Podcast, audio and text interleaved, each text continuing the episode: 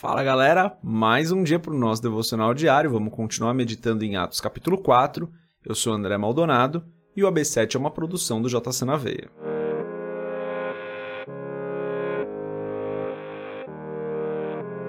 Antes da gente continuar esse episódio do podcast, se você não é inscrito no canal, se inscreve, segue a gente lá no Spotify, inclusive avalie a gente bem né, nas plataformas que você puder e compartilhe o AB7 com outras pessoas, ajuda outras pessoas aí a terem um devocional diário.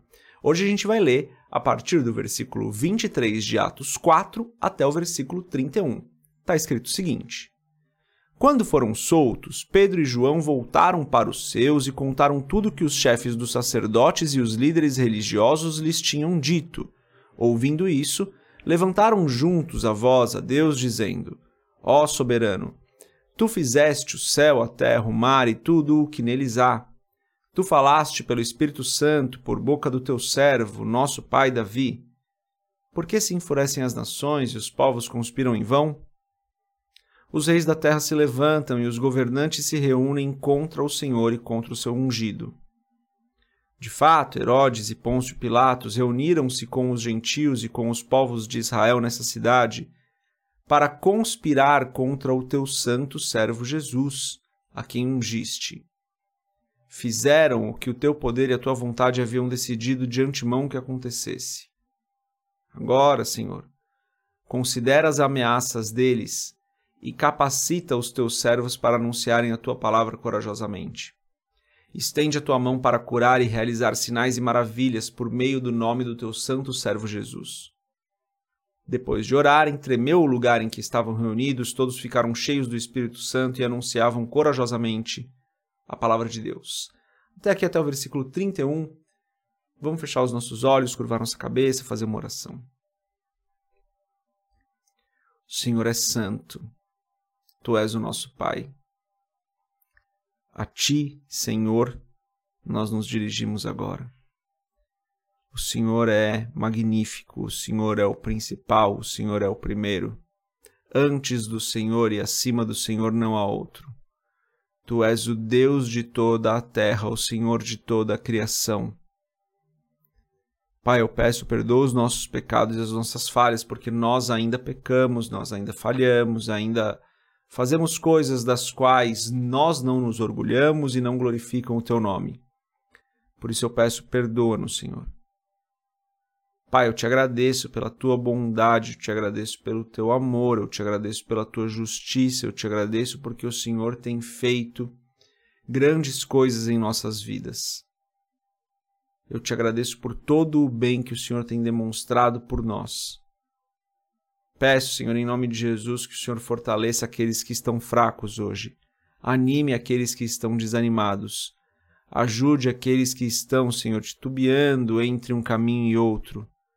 Dá-nos a certeza, Pai, de que só em Ti temos salvação. Dá-nos a certeza, Senhor, de que precisamos do Senhor em todo o tempo, de que nós não somos autossuficientes. E ajuda-nos, Pai, no dia de hoje, a encarar os desafios, a ter sabedoria, a passar pelo dia de hoje glorificando o Teu nome. É o que eu peço em nome de Jesus. Fala conosco, Senhor, durante a leitura da Tua palavra, durante a meditação da Tua palavra, ensina-nos molda o nosso caráter. Em nome de Jesus, eu oro e te agradeço. Amém. Galera, é, esse texto aqui, ele tem alguns pontos que são cruciais da gente entender, né? Então, Pedro e João são soltos, eles se reúnem ali com a igreja e eles entram num momento de oração. Nesse momento de oração, o que chama minha atenção é que eles não oram é, para Deus livrá-los do mal, eles não oram para que esse tipo de acusação não acontecesse novamente, eles não oram para que Deus perseguisse os inimigos deles. Não, o versículo 29 chama muita atenção porque a oração deles diz o seguinte: Agora, Senhor, considera as ameaças deles. Ou seja, olha para o que está acontecendo, não ignora, Senhor, aquilo que aconteceu conosco, as ameaças que eles nos fizeram. Não deixa isso passar despercebido, Senhor. O versículo continua e capacita os teus servos para anunciarem a tua palavra corajosamente.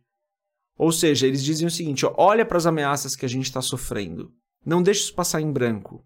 E olhando para essas ameaças, Capacita-nos para que nós, mesmo com as ameaças, nós anunciemos corajosamente a tua palavra, nós não deixemos de te obedecer, nós não deixemos de levar salvação, de levar uma palavra de vida, de levar a Cristo para as pessoas. Então, essa oração deles é muito interessante, né? Senhor, olha para as coisas que estão acontecendo. É, nós estamos sendo ameaçados. Isso não é bom.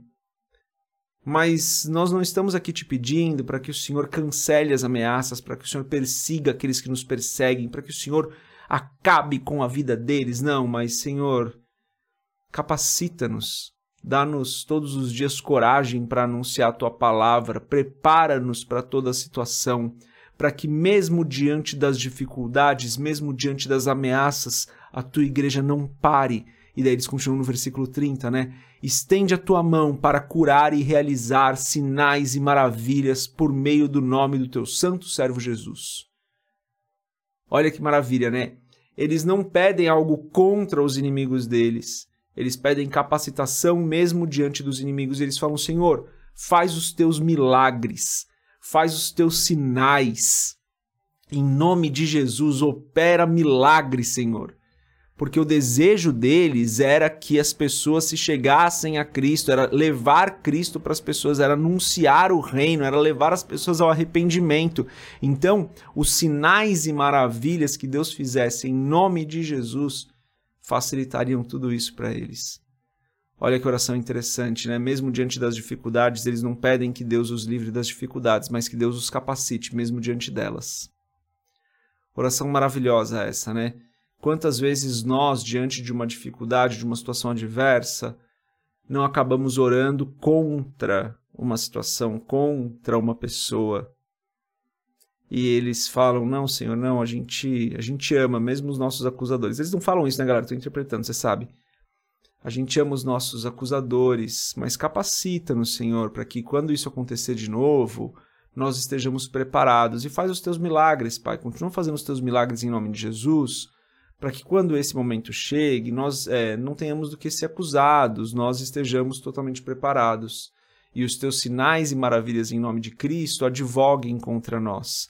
Faz o bem para o teu povo, porque o bem para o teu povo nos protege. Então, olha que interessante, né? A oração deles é para o bem do próximo. Mesmo diante da dificuldade, a oração deles é para o bem do próximo e não para que eles mesmos fossem libertos dos seus acusadores.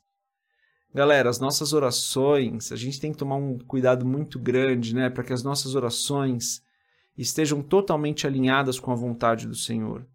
As nossas orações não são contra as pessoas. As nossas orações não são para que Deus nos livre de um determinado mal que uma pessoa está fazendo. É claro que as nossas orações podem incluir essas coisas, né? Mas o fato é que se as nossas orações declaram uma falta de amor ao nosso próximo, provavelmente essa oração está estranha, né?